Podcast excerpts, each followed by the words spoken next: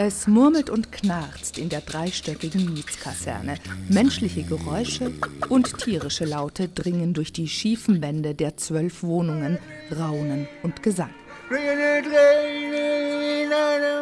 Man bräuchte nur ein Loch in die Wand hier zu bohren und hindurch zu gucken und schon sähe man lauter böse, neidische, widerwärtige Menschen. Trieb und hemmungslose Gier regieren in diesem Kosmos. Fressen und gefressen werden. Das ist ganz wörtlich zu nehmen.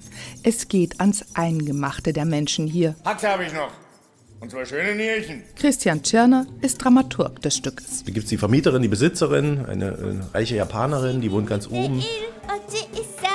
Dann gibt es in der Mitteletage eine, äh, einen Mann, der mit einem Huhn zusammenlebt. Dann gibt es eine junge Frau, die äh, nicht um das Geheimnis, also um dieses kannibalistische Geheimnis des Hauses weiß, die ähm, ihr, ihr Geld mit Telefonsex verdient. Oh. Und zentrale Bedeutung hat der Schlachter im Erdgeschoss. Das sind Knochen.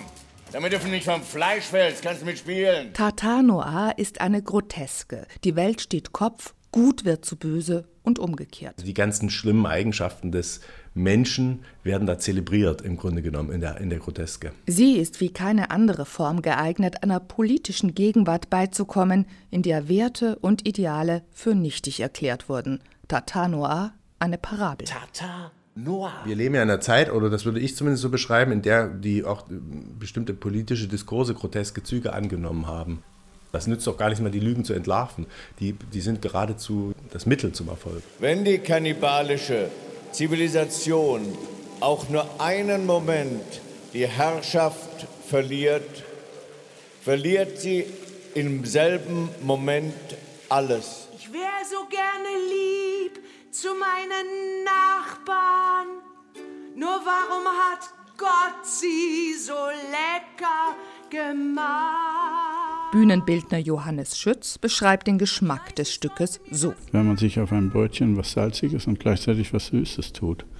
Diesen, diesen Geschmacksnerv, die, die, der da äh, gereizt wird in diesem Stück, äh, wird ja praktiziert. Er hat schon die beiden anderen Inszenierungen von Karin Bayer ausgestattet, in denen es explizit um Fragen der Gegenwart geht.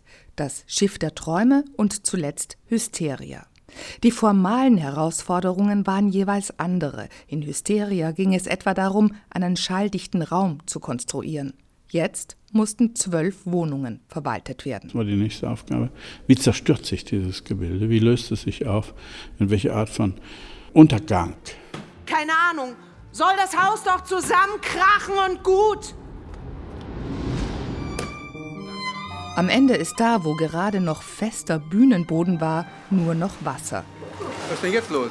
Noch eine Herausforderung. Eigentlich besteht das Bühnenbild nur darin, das Theater vor dem Bühnenbild zu schützen und dass der Boden äh, dicht genug ist, dass es nicht durchtropft.